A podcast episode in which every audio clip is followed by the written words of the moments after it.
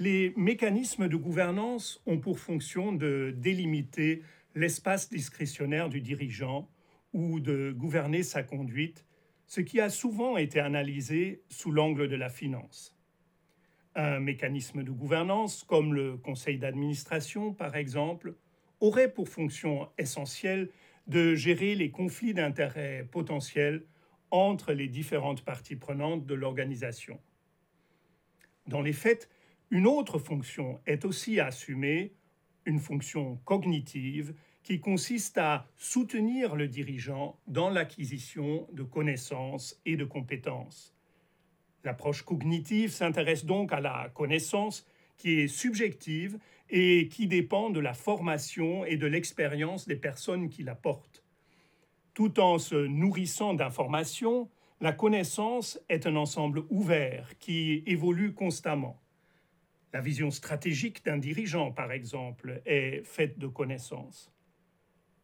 Du fait de la nature subjective de la connaissance, un même ensemble d'informations peut acquérir des significations très différentes selon les personnes auxquelles il est présenté.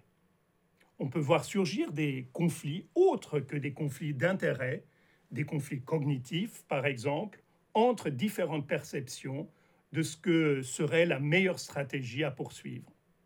Autrement dit, deux personnes soucieuses de poursuivre de bonne foi un même intérêt de création de valeur pour l'entreprise peuvent ne pas être d'accord sur la meilleure stratégie pour y parvenir.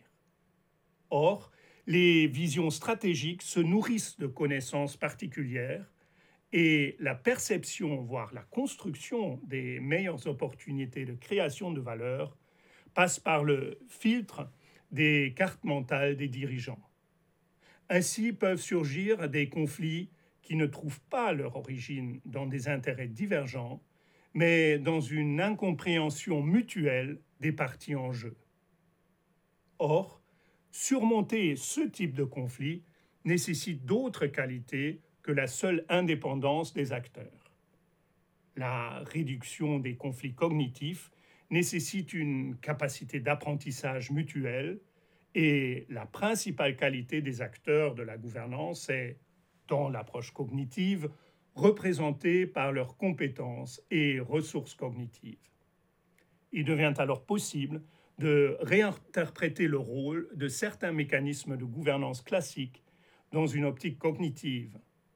Prenons l'exemple d'une prise de contrôle hostile, à laquelle la littérature financière attribue classiquement le rôle de résoudre des conflits d'agence.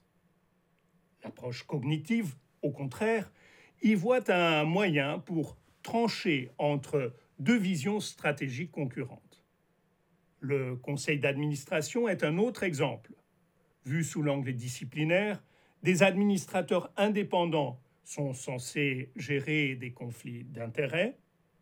Dans l'approche cognitive, des administrateurs compétents peuvent soutenir le dirigeant dans la conception d'une vision stratégique pertinente et innovante.